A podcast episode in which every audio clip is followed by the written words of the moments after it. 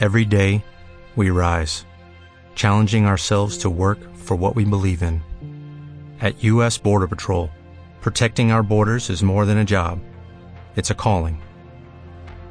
Agents answer the call, working together to keep our country and communities safe. If you are ready for a new mission, join U.S. Border Patrol and go beyond. Learn more at cbp.gov/careers. Los siete pecados capitales están presentes en cada uno de nosotros. Y hay quien dice que afectan nuestras almas. Son pecados mortales. Tienen efectos tremendamente perjudiciales en la vida espiritual del ser humano. Lujuria, envidia, gula, pereza, codicia, ira y vanidad. Según la teología cristiana, cometer estos pecados mortales es tan simple como pensar en ellos. Las escrituras nos dicen que el pecado se paga con la muerte. Cada uno de estos pecados tiene una historia secreta que nos revela qué les dio el calificativo de pecados capitales.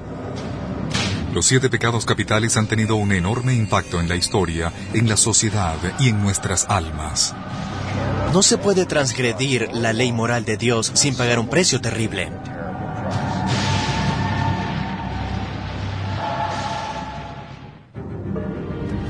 ¿Y el más tentador de los siete pecados capitales?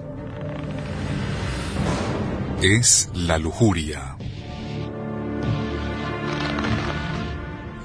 Los siete pecados capitales no aparecen en la Sagrada Biblia. Así que, ¿de dónde salieron? Estrictamente hablando, los siete pecados capitales no aparecen en la Biblia. Con esto queremos decir que no existe una lista de estos pecados. En realidad fueron creados por los intereses éticos de la Iglesia en sus comienzos.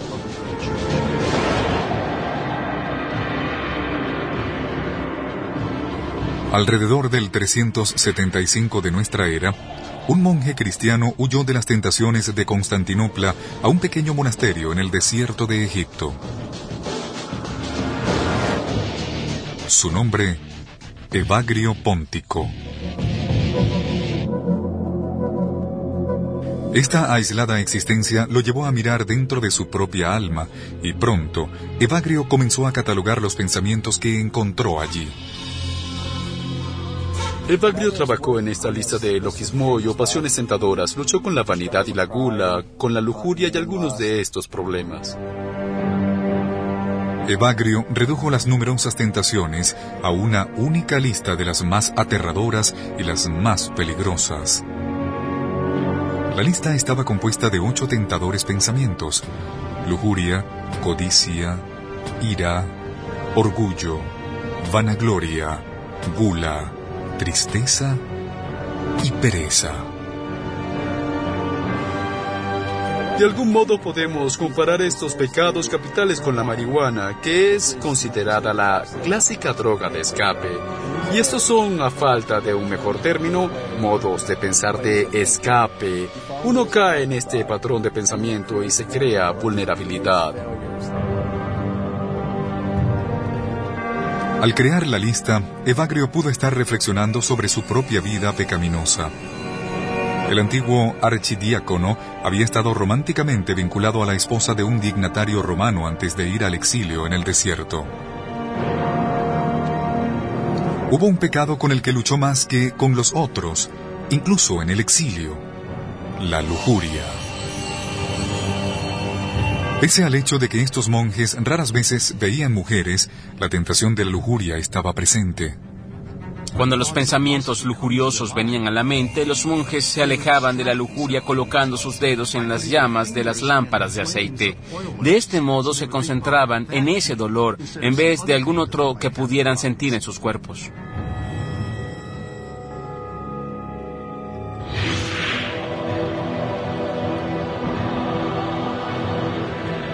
El pecado de la lujuria. Los devotos antiguos lo llamaban las ansias desordenadas de placer carnal. La Biblia lo llama fornicación, adulterio, tentación de la carne. Es deseo sexual tan poderoso que abruma y destruye.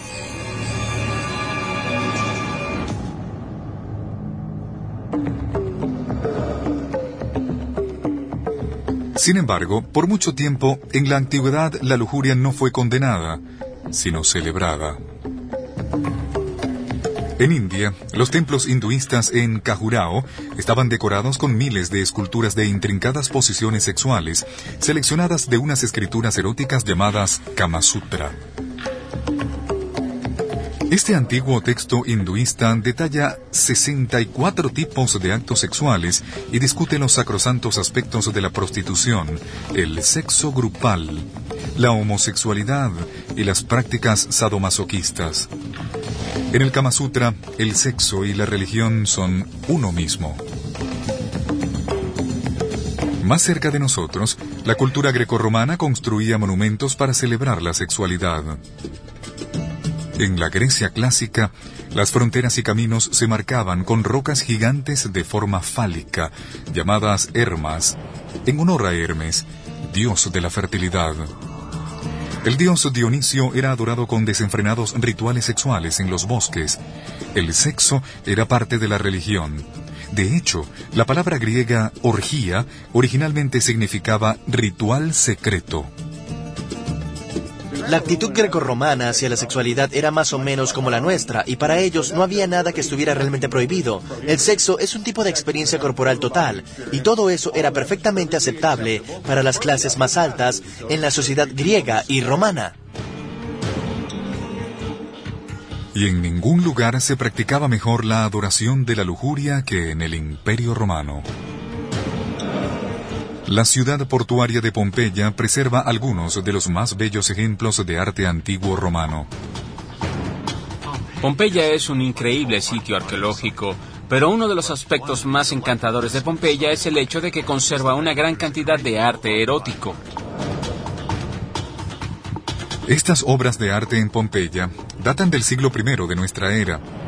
Algunas estaban en los burdeles, donde eróticas inscripciones revelan servicios y precios específicos.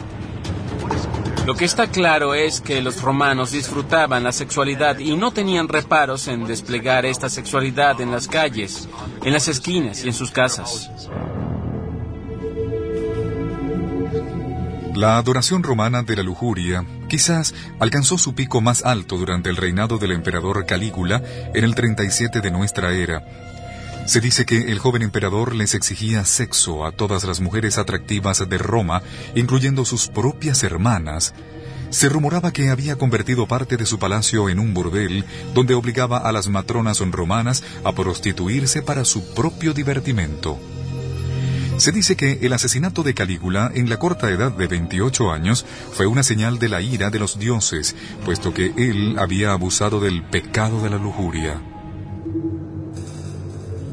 Los romanos convirtieron a la lujuria en una diosa, Venus, la voluptuosa deidad de la sexualidad. Una de las creencias más antiguas sobre la creación es que los dioses y diosas se creaban de la misma manera que nosotros, por medio de la procreación. Gracias a los dioses y las diosas se promovió la actividad sexual porque de esa manera obtenemos las cosechas, los seres humanos y todos los seres vivos sobre la faz de la tierra. Pero un concepto distinto de sexualidad comenzó a emerger en otra parte del antiguo Medio Oriente. La herencia judeocristiana islámica no enfatiza este enfoque. La tierra no es una diosa, la tierra es un objeto y Dios es el gran soltero del cielo. De este modo, y como resultado de este pensamiento, no existe el mismo tipo de celebración de la sexualidad de parte de los dioses y diosas de esta familia de religiones.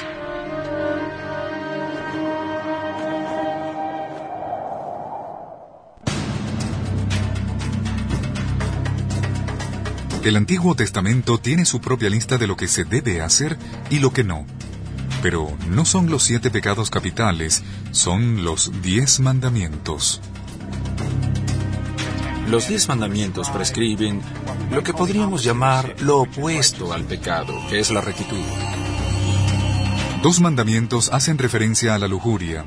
no consentirás deseos impuros y no codiciarás a la mujer de tu prójimo.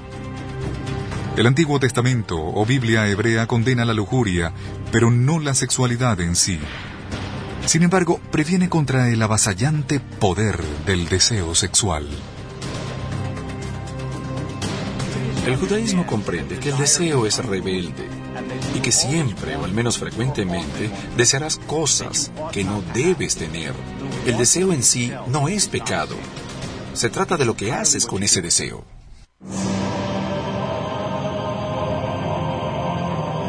El cristianismo heredó esta tradición y la expandió.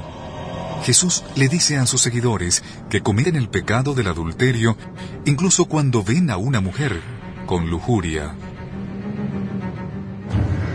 Jesús habla acerca del pecado de pensamiento y lo enfatiza. El adulterio puede cometerse mentalmente. Jesús dice que el castigo para el pecado es el infierno, la condena eterna. Los fieles creían que, al cometer los siete pecados capitales, la persona se iba al infierno. Sin embargo, en ningún lugar de la Biblia se encuentra descripción alguna del infierno. La más poderosa descripción de la condena para los pecadores llegaría en generaciones posteriores de la pluma del escritor italiano Dante Alighieri. Fue alrededor del año 1320 de nuestra era cuando Dante escribió La Divina Comedia, una elaborada descripción del infierno, el purgatorio y el cielo. La historia se inicia cuando el mismo Dante se encuentra perdido en un bosque oscuro. Se encuentra con el poeta romano Virgilio, quien lo lleva hasta las mismas puertas del infierno.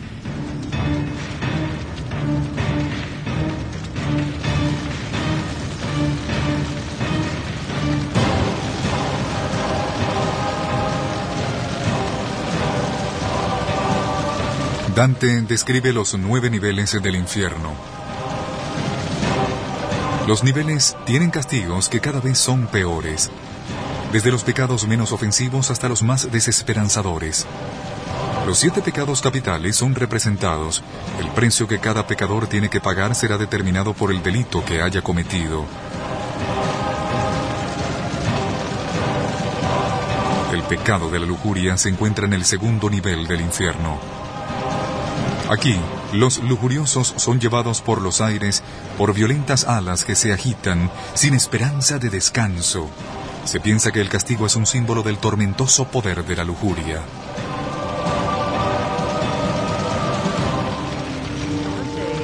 Dante trató el pecado de la lujuria como si fuera el menos punible de los pecados.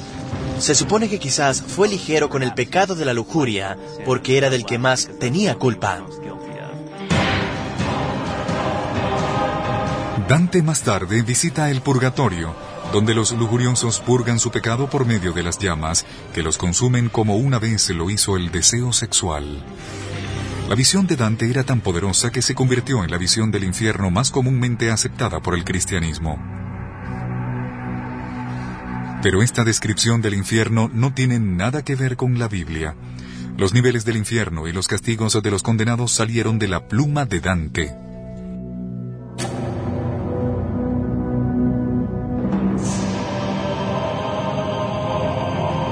Pero el mandato judicial de la Biblia en contra de la lujuria no disuadiría a una secta de comienzos del cristianismo. Estos radicales le dieron un enfoque muy distinto al pecado. En vez de denunciar la lujuria como pecado, ellos la celebraban como sacramento. Los siete pecados capitales por siglos le han dado forma al comportamiento de la sociedad. Para los fieles combinados, representan un código moral para una vida bien vivida. Sin embargo, cada transgresión tiene una definición y un castigo específico.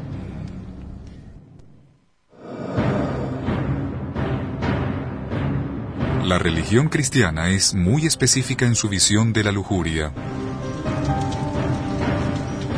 La Biblia cristiana afirma, Ni los fornicadores, ni los idólatras, ni los adúlteros, ni los afeminados, ni los abusadores de sí mismos deberán heredar el reino de los cielos. No siempre hubo un consenso en la visión de este pecado. Un grupo de los primeros cristianos veía la lujuria de manera diferente. Alrededor del año 325 de nuestra era, se dice que un pequeño grupo de devotos cristianos se reunían para rituales de adoración. El servicio se iniciaba con el despojo ritual de los mantos, seguido de la unción, masaje grupal y luego culminaba en un acto sexual entre el sacerdote y la sacerdotisa. La secta se llamaba los carpocracianos, parte de un movimiento llamado cristianismo gnóstico. La palabra gnóstico viene de la palabra griega gnosis, que significa conocimiento o iluminación. Los gnósticos tenían una idea muy diferente de lo que era el pecado. De hecho, en el Evangelio de María se atribuye a Jesús el haber dicho que el pecado no existe.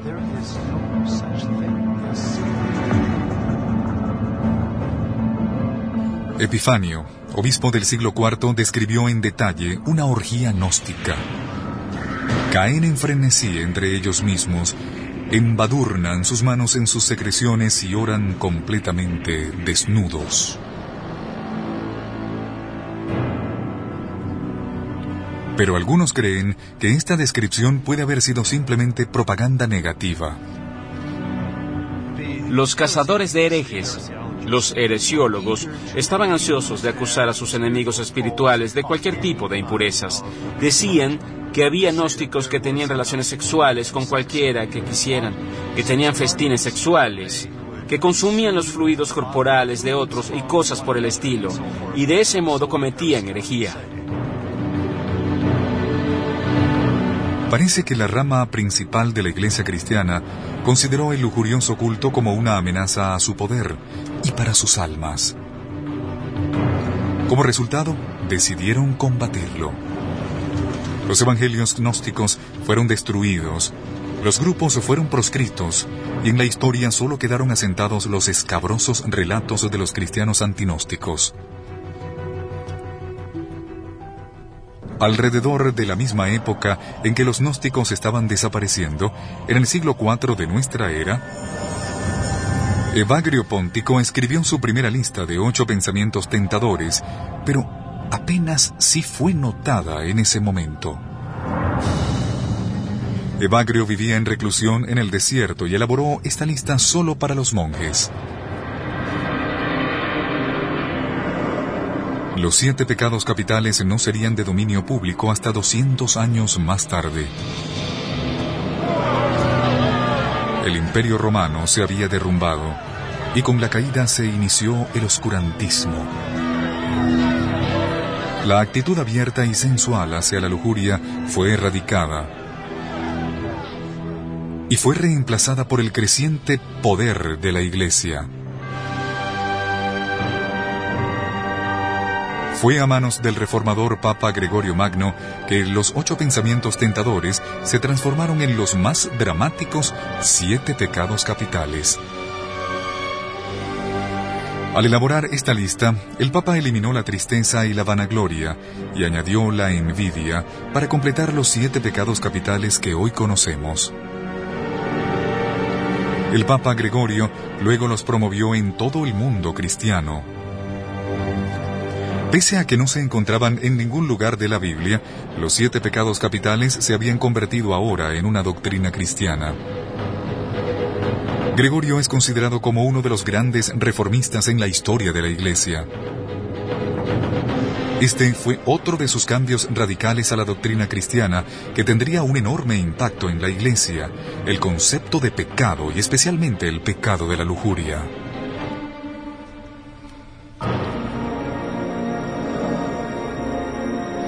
el Papa declaró que todos los sacerdotes de la Iglesia Católica Romana debían ser célibes.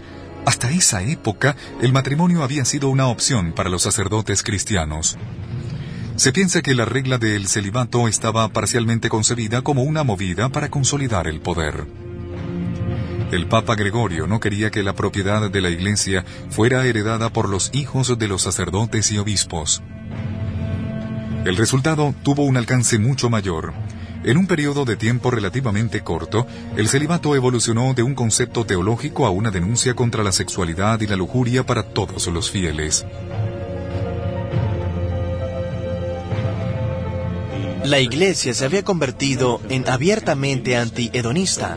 De este modo la sexualidad existía solamente para propósitos de reproducción, y todo lo que fuera más allá de eso era pecaminoso. El célibe clero ahora estaba escribiendo las reglas para las interacciones sociales y políticas. Para hacer contrapeso a los siete pecados capitales, la Iglesia creó las siete santas virtudes. Ambos estarían vinculados para siempre en la batalla por el alma de los hombres. Lo opuesto a la lujuria era la castidad, una cualidad que imbuiría el modo de pensar de los cristianos por siglos. Para los teólogos medievales, el problema no solo era la lujuria, sino cualquier forma de sexualidad. El oscurantismo condenaba la lujuria incluso en el matrimonio, esta sería la actitud de la civilización occidental hacia la sexualidad por casi mil años. La lujuria era demonizada. La creencia popular en la época era que cada pecado podía cohabitar o poseer a una persona en forma de un demonio específico. La única manera de liberar a los afligidos de estos demonios era mediante la práctica del exorcismo. ¡Sal de ahí!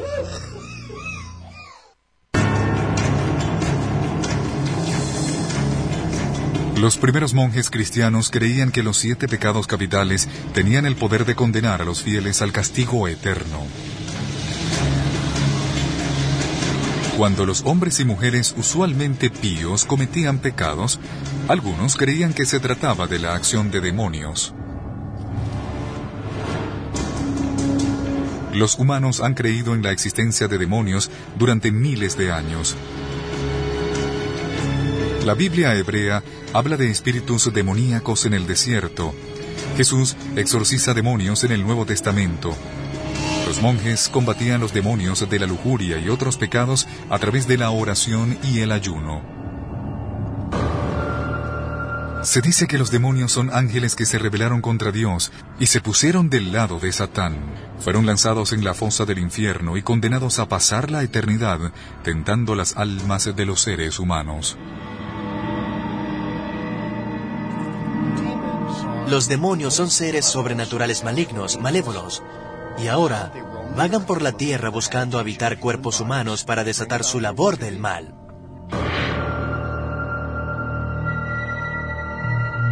En la Edad Media, el estudio de los demonios o demonología se convirtió de algún modo en una ciencia. Los monjes cristianos comenzaron a catalogar a los demonios.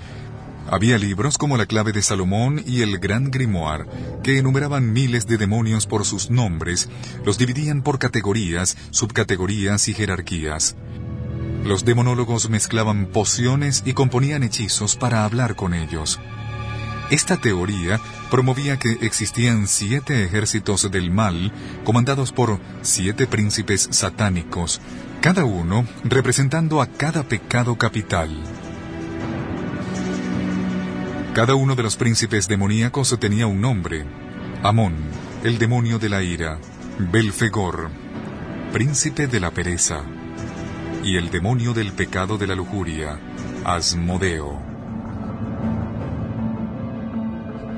El nombre Asmodeo probablemente deriva de una deidad pagana persa llamada Aishma Daeva. Una de las primeras apariciones de este demonio en las escrituras es en el libro de Tobías, en la Santa Biblia, donde el demonio posee sexualmente a una bella joven y la obliga a asesinar a siete posibles pretendientes. El demonio es un ser peligroso y poderoso, pero textos mágicos como el Testamento de Salomón aseguraban que Asmodeo podía ser controlado por medio de hechizos. También se pensaba que este príncipe demoníaco podía ser obligado a garantizar deseos sexuales e incluso podía permitir contacto sexual con bellos demonios femeninos llamados sucubos, que proporcionaban un placer enloquecedor mientras consumían las almas de los humanos. Pero hay quien dice que estas historias de relaciones sexuales con demonios no son metáforas, que son reales. Y pedimos que los pensamientos impuros se alejen de mi destino. En los servicios de su iglesia, el pastor Bob Larson está librando su propia batalla contra estos príncipes del mal. Vamos al capítulo 10, 325, que nos habla de una terrible lucha espiritual. Los siete pecados capitales atacan a la sociedad de la que todos formamos parte como una trama entretejida. Alguien gana y alguien pierde cuando se transgreden las leyes de la moral. Es por eso que a estos pecados se les llama capitales. Son mortales. Alcánzame mi Biblia. La manera tradicional de combatir a los demonios es literalmente con exorcismos expulsando a los demonios del pecado y obligándolos a luchar. Vamos, sal de ahí.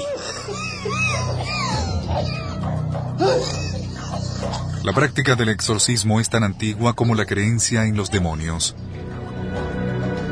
En la Edad Media, una variedad de señales de posesión se aceptaban ampliamente estas incluían hablar en lenguas extrañas, fuerza o habilidades sobrenaturales, aversión a todo lo sagrado, profusión de blasfemias y sacrilegios.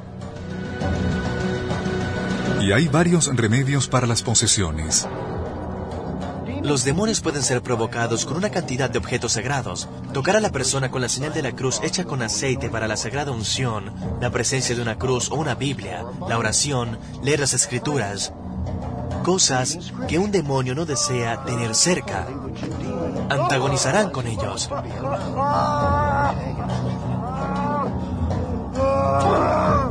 Entre los demonios más comunes con los que el pastor Bob lucha se encuentra Asmodeo, príncipe del pecado de la lujuria. Frecuentemente tengo que vérmelas con el demonio de la lujuria. A veces, este entra a través de la pornografía. Frecuentemente entra a través de alguien que comete abusos sexuales. Larson utiliza una variedad de métodos antiguos para intentar librar a una persona del demonio de la lujuria. Le digo al demonio lo que debe decir. ¡Abandona ese cuerpo! Por ejemplo, yo, el espíritu de la lujuria, renuncio a mis derechos sobre esta persona, una criatura de Dios. Yo no tengo derechos sobre ella. ¡Fuera! Ahora el demonio va a luchar. Puede que te diga, no me voy. Esta persona es mía. Tienes que irte. Y debes persistir en pedirle que se vaya. Lo harás. Te irás. Los exorcismos de Bob Larson son polémicos para la corriente más común del clero, pero se remontan a rituales tan antiguos como la misma religión. Bien, Los siete pecados capitales se han asociado a demonios y exorcismos en la Edad Media.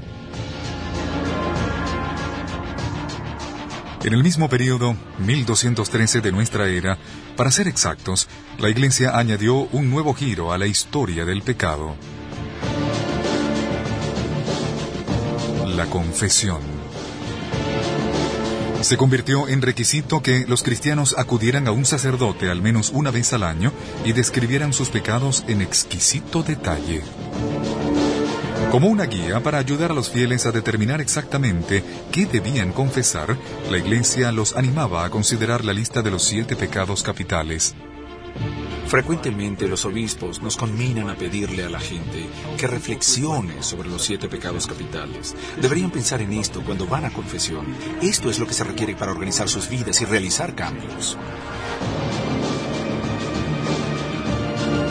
Los siete pecados capitales se habían institucionalizado.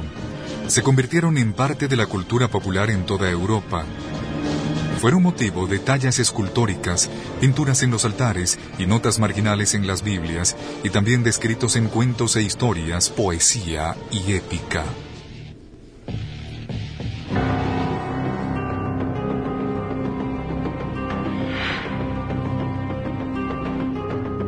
Entonces, en el siglo XVI, el bien organizado mundo cristiano cambió dramáticamente. El cristianismo se dividió en dos ramas, católicos y protestantes. Frecuentemente la gente se refiere al cisma como la Reforma Protestante. Se inició en 1517 y duraría por otros 150 años. Uno de los principales puntos de diferencia es que los protestantes rechazaban el concepto de confesión, pero mantenían un profundo y perdurable interés en el pecado de la lujuria.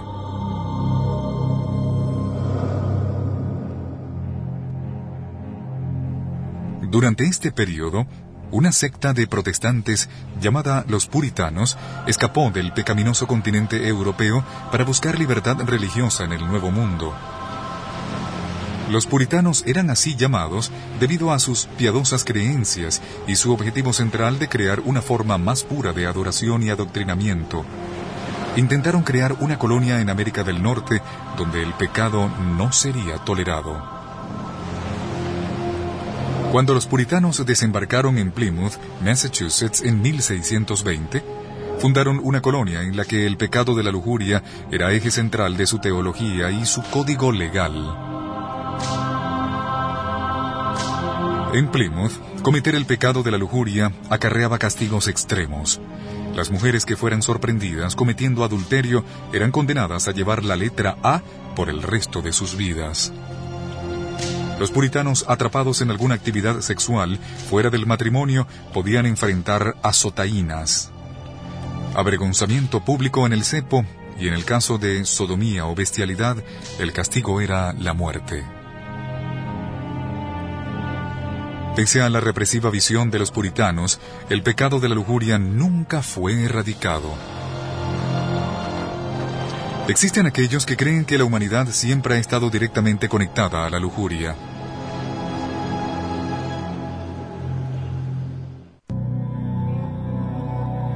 Los siete pecados capitales eran la puerta de entrada a la condena eterna, según siglos de doctrina cristiana.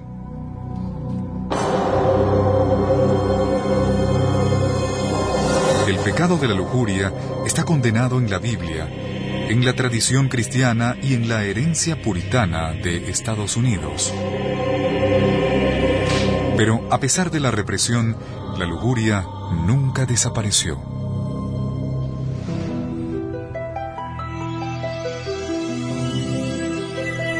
Para los investigadores modernos, la lujuria se trata menos de pecado y más de ciencia.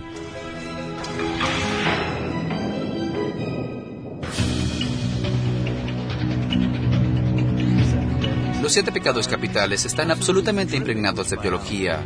La lujuria, la ira, la codicia, todos estos son rasgos que si se aplican con moderación contribuyen significativamente al éxito de los individuos que los practican. Pese a que la sociedad ha cambiado a través de los siglos, nuestros instintos humanos primarios han permanecido iguales. El impulso sexual humano probablemente no ha cambiado en cuatro millones de años. La lujuria no se trata de una emoción. Se trata de un impulso que se desarrolla en partes muy primitivas del cerebro que compartimos con todos los mamíferos.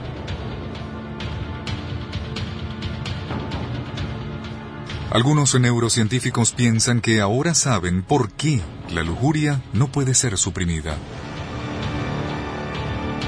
El instinto básico de apareamiento, o a lo que nos referimos comúnmente como lujuria, viene de la hormona testosterona.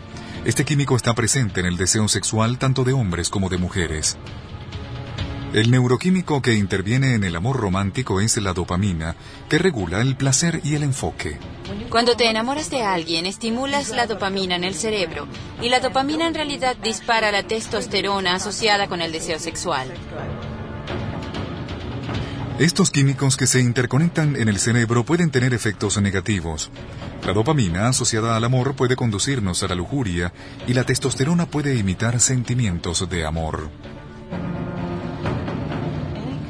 Cualquier tipo de estímulo sexual en los genitales estimula no solo la testosterona, sino que también dispara la dopamina que puede llevarnos al umbral del enamoramiento de alguna persona. Es por eso que el sexo casual no es casual.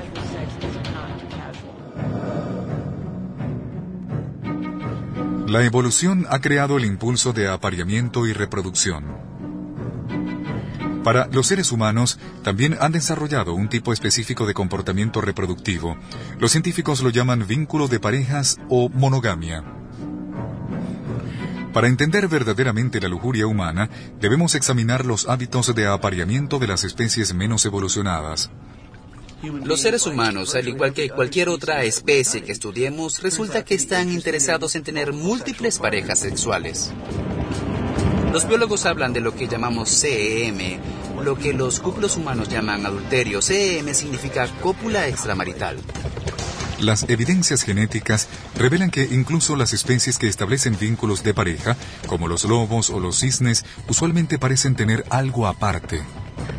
Y la razón biológica para esto es simple. La traición y el adulterio les dan a una especie una ventaja evolutiva. Si eres un macho, el resultado es que puedes acabar inseminando a hembras adicionales y de este modo convertirte en padre sin que ello implique mucho esfuerzo. Para las hembras, el resultado son recursos adicionales y el mejor material genético.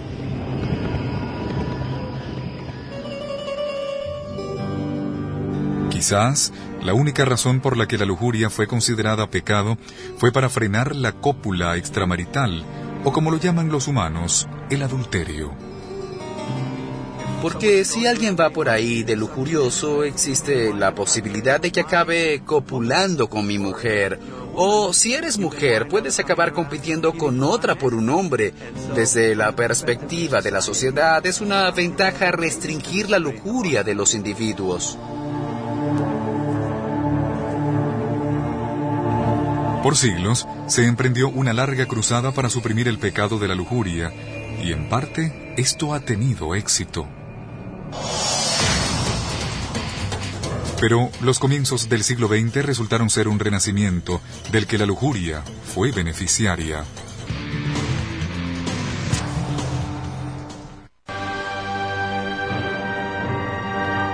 Los siete pecados capitales fueron compilados por la Iglesia cristiana como código moral para todos los creyentes. La historia del pecado de la lujuria ha sido accidentada. Los antiguos griegos y romanos la celebraban, mientras que en la Edad Media fue vilipendiada, y luego hasta proscrita por los puritanos estadounidenses. La era victoriana del siglo XIX se ganó una reputación por su mojigatería y represión sexual. La literatura victoriana describía cualquier sentimiento sexual como desviado, inmoral y posiblemente enfermo, a menos que fuera aprobado, por supuesto, por el santo matrimonio. La prostitución junto con el adulterio y la homosexualidad, sin mencionar, claro está, cualquier otro comportamiento lujurioso, siguieron practicándose, por supuesto, en la clandestinidad. Una nueva era para la lujuria se inició a comienzos del siglo XX, cuando la industrialización trajo avances tecnológicos y la urbanización. Las llamadas flappers de los años 20 marcaron una evolución en el concepto de lujuria, una nueva y sexualizada visión de la feminidad. Aparecieron los primeros métodos de control de la natalidad dirigido a las mujeres y para los años 50 la píldora estaba disponible y lista para transformar la sexualidad y el pecado de la lujuria. La evolución del pecado de la lujuria alcanzó su máxima explosión en la década de los 60, cuando las revoluciones sexuales barrieron el planeta. Parecía que el pecado de la lujuria y la virtud de la castidad habían cambiado sus lugares. Virtud y vicios parecían estar en el ojo de quien mirara. En la cresta de la ola de esta revolución, y de algún modo dirigiéndola, estaba un hombre, Hugh Hefner, Sin discusión, mi pecado favorito es definitivamente la lujuria. Sentir lujuria por la vida es muy saludable y eso incluye la sexualidad. Hefner creó la revista Playboy, levantando un imperio con reminiscencias de lo antiguo y construyendo un templo dedicado al exceso y a la adoración de la lujuria en toda su gloria. Creo que Playboy desempeñó un importante papel en la revolución sexual. Yo propagué la idea de que el sexo no era malo. Pese a los siglos de intentos religiosos de erradicar la lujuria, el pecado siempre regresó.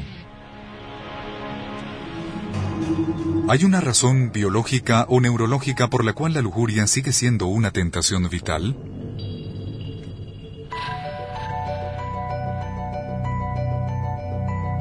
En un laboratorio de Seattle, Washington, un grupo de neurocientíficos intentan cartografiar la arquitectura neurológica exacta de la sexualidad humana.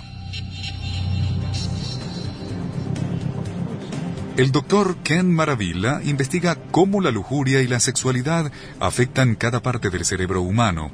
Él utiliza dos tecnologías. Una es la máquina de resonancia magnética. La otra tecnología es un simple reproductor de DVD. A nuestros objetos de estudio se les presenta un estímulo que consiste en escenas sexualmente explícitas diseñadas para que sean atractivas y exciten de inmediato. El experimento es simple. Al grupo de prueba se les muestran videos neutrales para obtener un punto de referencia. Luego, las imágenes se van volviendo sexualmente explícitas, mientras Maravilla y su equipo voyeurísticamente observan los cambios en el cerebro del individuo. Tenemos áreas en los lóbulos frontales asociadas con la recompensa que obviamente se activan con la excitación.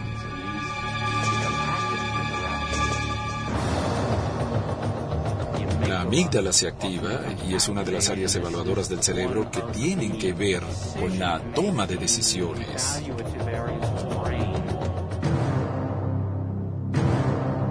La resonancia magnética muestra que cuando un individuo se excita sexualmente, hay un intrigante corolario de nuevos hallazgos. También hemos descubierto que ciertas áreas del cerebro parecen volverse menos activas y parecen ser las áreas que se relacionan con el juicio moral, las inhibiciones, si se quiere.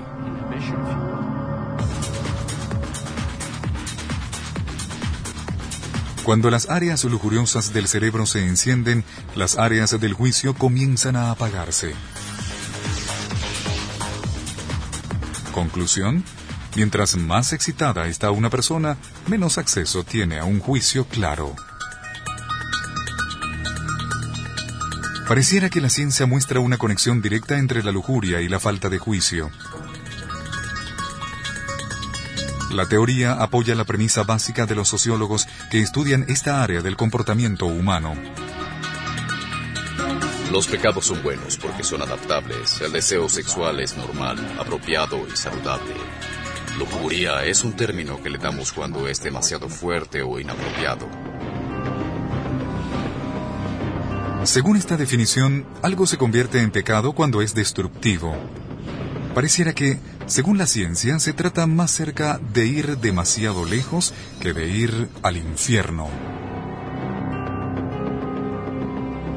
Los siete pecados capitales tienen que ver con excesos en el comportamiento, porque una buena vida siempre es asunto de moderación.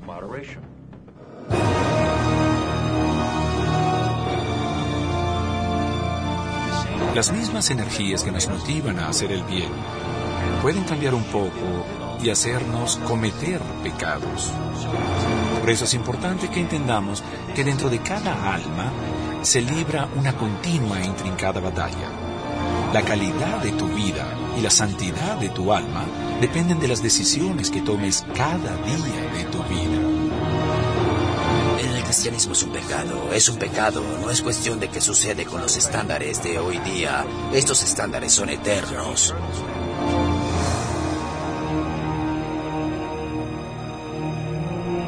La interrogante permanece.